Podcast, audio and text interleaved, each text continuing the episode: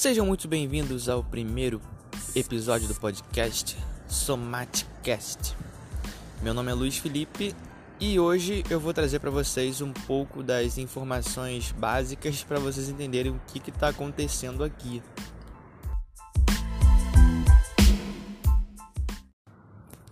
Então, pessoal, primeiramente eu gostaria de me apresentar. No momento em que eu gravo esse podcast, eu tenho 25 anos, mas daqui a pouco mais de 24 horas eu completo 26. Eu sou estudante de pedagogia da Unirio, no Rio de Janeiro. E eu gostaria de falar para vocês um pouco da minha trajetória com a dança.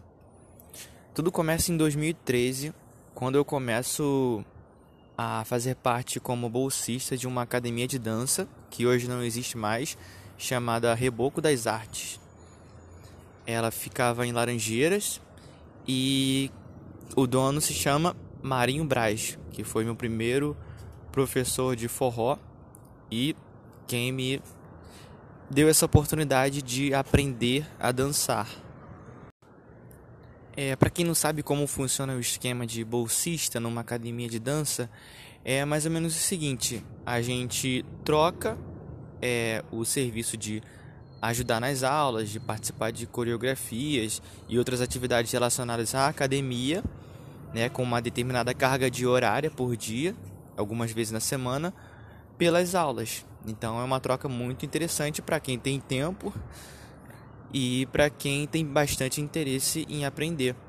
E às vezes é uma ótima moeda de troca quando você não tem muita condição de pagar pelas aulas.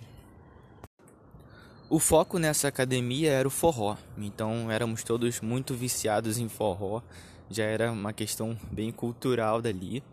Então meu contato com a dança de salão ficou um pouco em segundo plano né? Visto que eu frequentava muito mais os ambientes de forró do que de dança de salão de uma forma geral.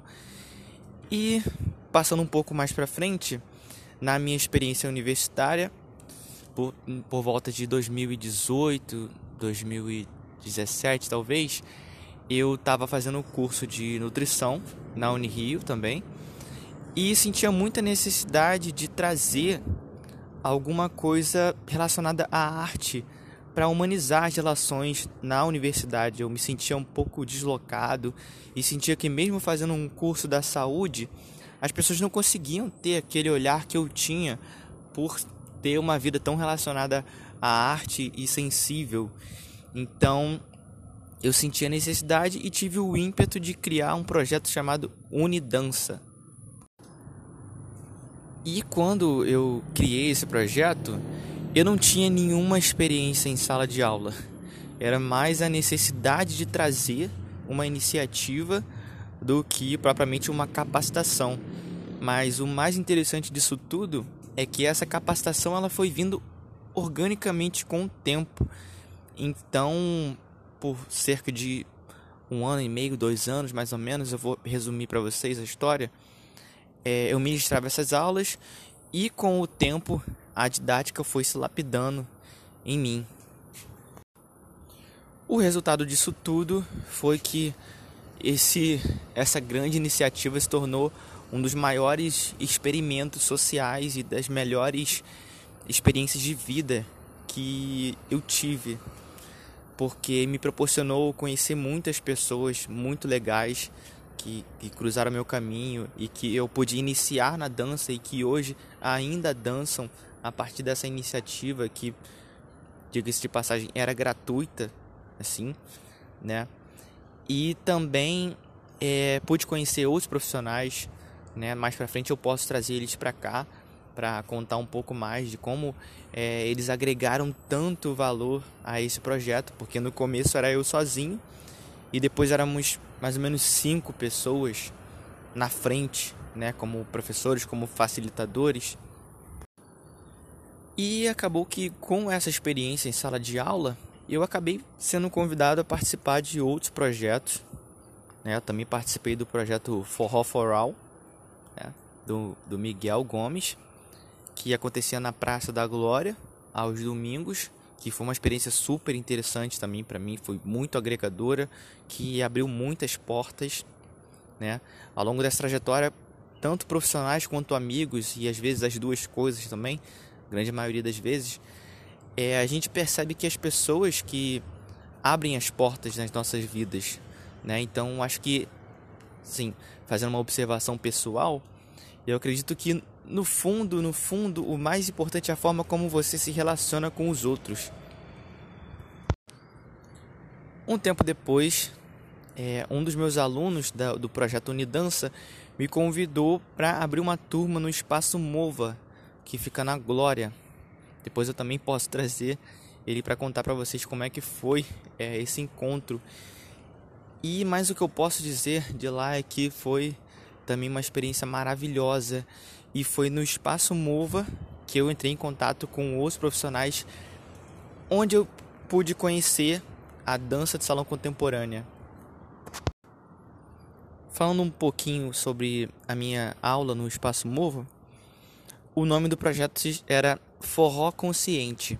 E a proposta ela consistia numa abordagem diferente do ensino do forró.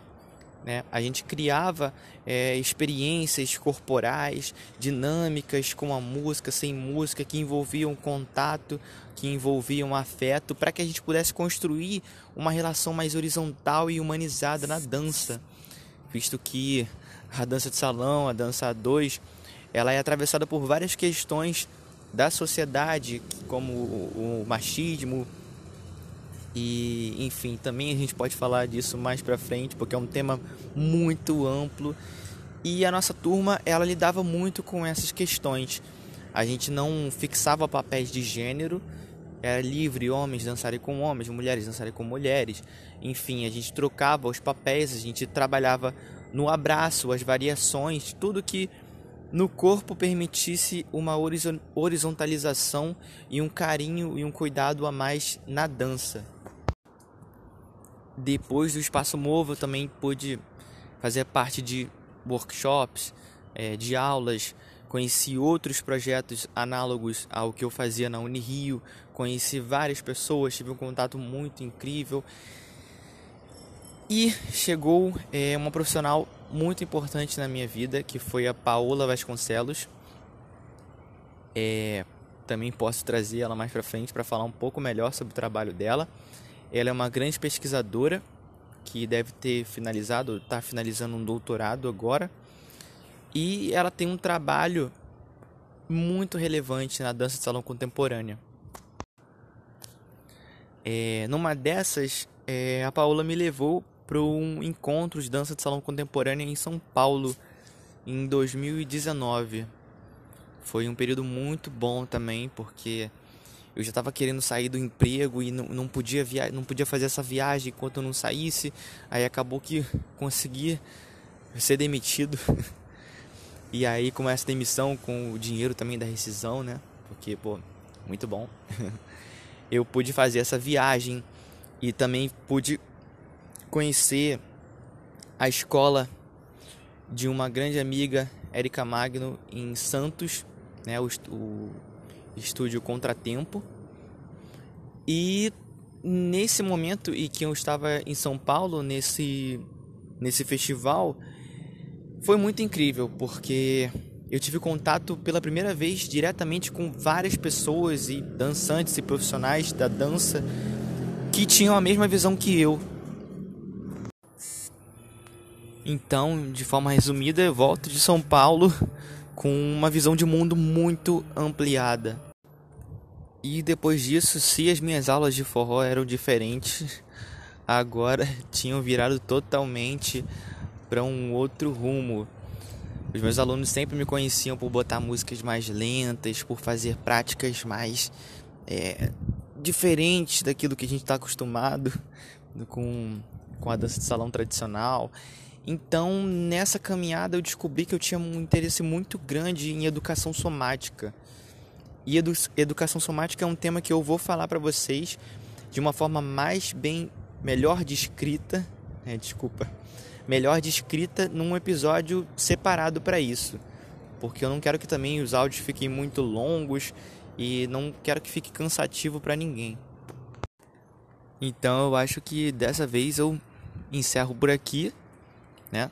Essas são as partes mais pontuais da minha história que podem explicar um pouco melhor é, como que eu vim parar aqui e como que eu iniciei essa pesquisa que engloba tantas práticas e tantas referências diferentes de uma forma que eu senti essa necessidade de criar um podcast para falar de cada uma delas separadamente e trazer tanto a minha visão do mundo quanto novos profissionais para vocês, novas práticas e um conhecimento que, do meu ponto de vista, não fica tão acessível assim para todo mundo.